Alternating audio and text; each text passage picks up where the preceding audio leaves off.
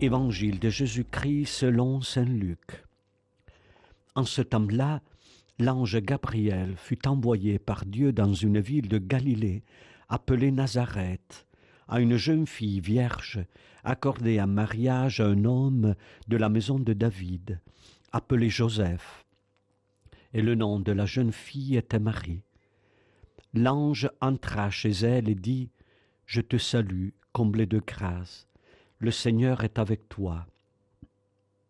À cette parole, elle fut toute bouleversée, et elle se demandait ce que pouvait signifier cette salutation.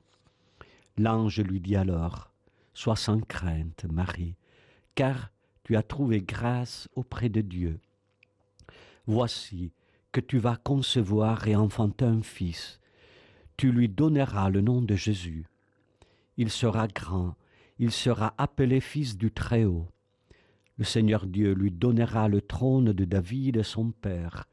Il régnera pour toujours sur la maison de Jacob, et son règne n'aura pas de fin.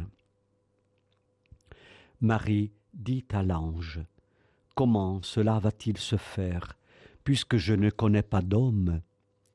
L'ange lui répondit, L'Esprit Saint viendra sur toi, et la puissance du Très-Haut te prendra sous son ombre. C'est pourquoi celui qui va naître sera saint, il sera appelé Fils de Dieu. Or, voici que, dans sa vieillesse, Élisabeth, ta parente, a conçu elle aussi un fils et a né à son sixième mois, alors qu'on l'appelait la femme stérile. Car rien n'est impossible à Dieu. Marie dit alors, Voici la servante du Seigneur, que tout m'advienne selon ta parole. Alors l'ange la quitta.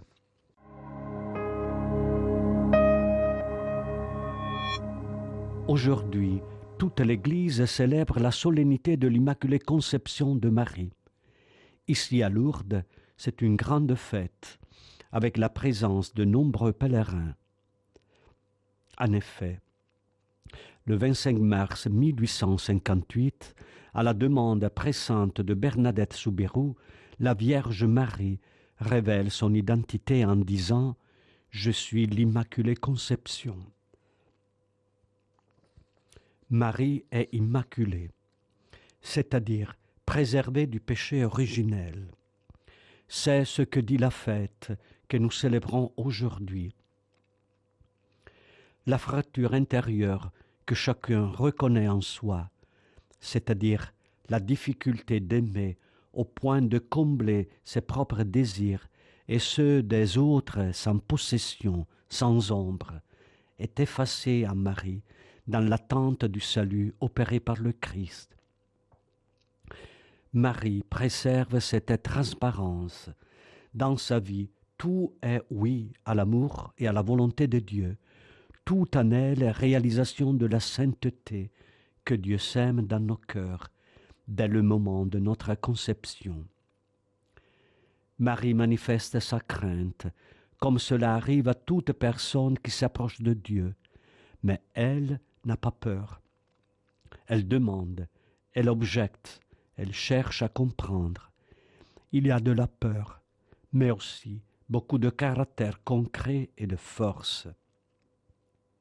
Réjouis-toi, Marie, dit le prince des anges à l'adolescente immature de Nazareth. Oui, Marie, tu as de quoi te réjouir. Réjouis-toi, parce que Dieu intervient, parce qu'il entre dans l'histoire, parce qu'il n'enverra plus un prophète pour parler en son nom, mais que lui, en personne, viendra raconter son histoire en Jésus. Réjouis-toi, Marie, car maintenant ta vie devient le berceau de Dieu, ta vie devient la porte de l'infini dans le monde. Et réjouissons-nous aussi aujourd'hui pour cette sœur qui est la première parmi les croyants, la mère de tout disciple.